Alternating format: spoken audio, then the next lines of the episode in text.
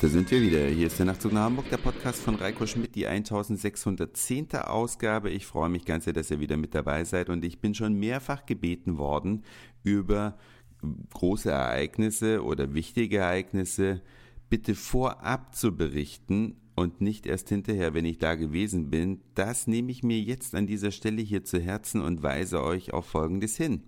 Morgen eröffnet in Hamburg eine neue U-Bahn-Linie.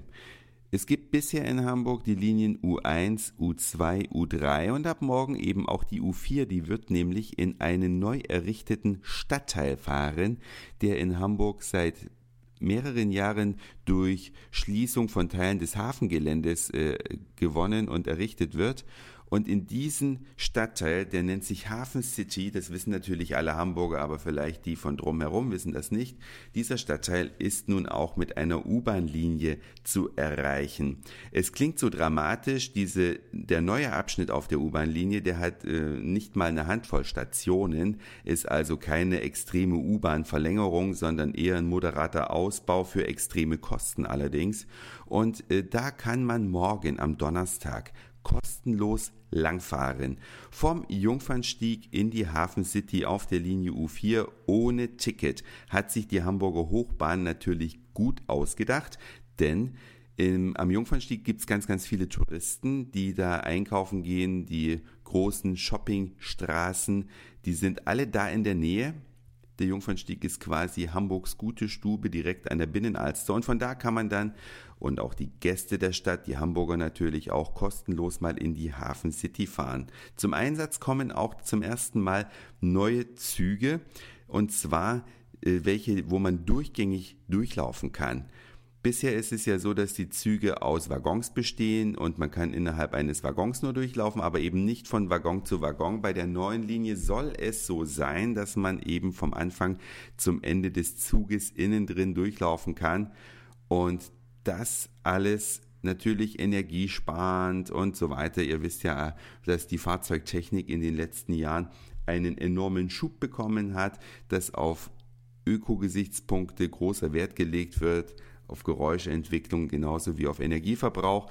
Alles das könnt ihr euch morgen anschauen. Am Donnerstag geht's los. Dann nimmt die U4 ihren Betrieb auf. Wie gesagt, ohne dass ihr ein Ticket braucht, könnt ihr in der U4 vom Jungfernstieg in die Hafen City düsen. Ich werde mir das natürlich auch angucken. Vielleicht nicht unbedingt morgen, aber mal sehen.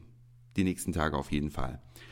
Und auf noch etwas möchte ich euch hinweisen. Heute Abend treten die XX in der Alsterdorfer Sporthalle auf. Das ist eine geniale Band aus Großbritannien. Im Zeitalter von YouTube kann sich jeder mal eine Hörprobe holen und äh, entscheiden, ob das Musik für ihn ist. Ich find's genial. Deswegen werde ich heute dann natürlich auch mit einer Freundin, die extra aus Berlin anreist, hinfahren. Die sind nicht so bekannt also die XX schreibt sich wie the, also der englische Artikel aus TH und I und hinterher zwei Xe, zwei Buchstaben X nebeneinander. Das ist meine Empfehlung, wenn ihr heute noch nichts vorhabt am Abend und Interesse habt, weil ihr euch jetzt auf YouTube ein bisschen durchgeklickt habt, das ist sehr, sehr lohnenswert aus meiner Sicht. Und ich komme noch mal ganz kurz auf mein Lieblingsthema Schokolade zurück. Und zwar geht es diesmal nicht um Weihnachtskalender, sondern um Schokolade an sich. Ich habe einen Artikel auf Spiegel Online gelesen. Die Details könnt ihr euch selber äh, zusammen googeln.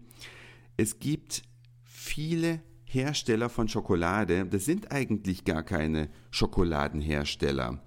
Es gibt äh, Schokoladenhersteller, die beziehen also schon Teilprodukte, teilvorgefertigte Sachen und rühren es dann zusammen und machen da Schokolade draus. Es geht aber noch viel extremer. Es gibt vermeintliche Schokoladenhersteller oder Schokoladenmarken, die beziehen fertig produzierte Schokoladenblöcke, machen dann letztlich nur ihre Verpackung drumrum und verkaufen das. Und der normale Kunde, der vorm Schokoladenregal steht, der weiß gar nicht, habe ich jetzt hier eigentlich das Produkt eines Schokoladenherstellers oder habe ich hier vielleicht nur eine, das Produkt eines Schokoladenverpackers?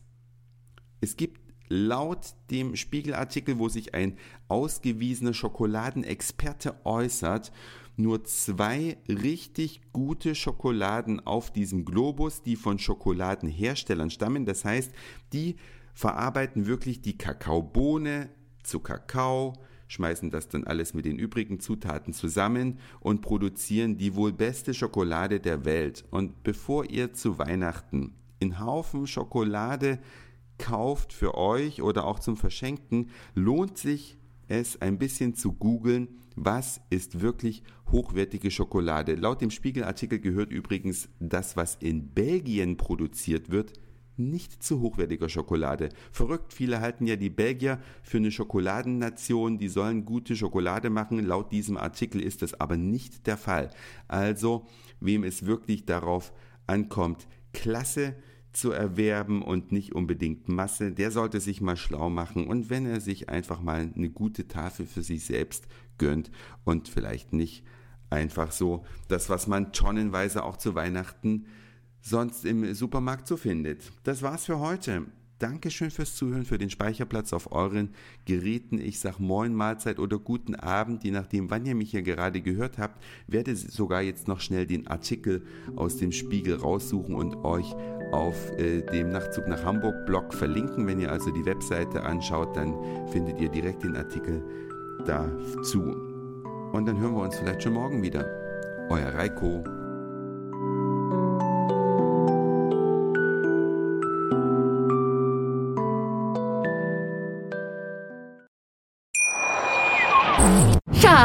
Ich bin neu verliebt. Was?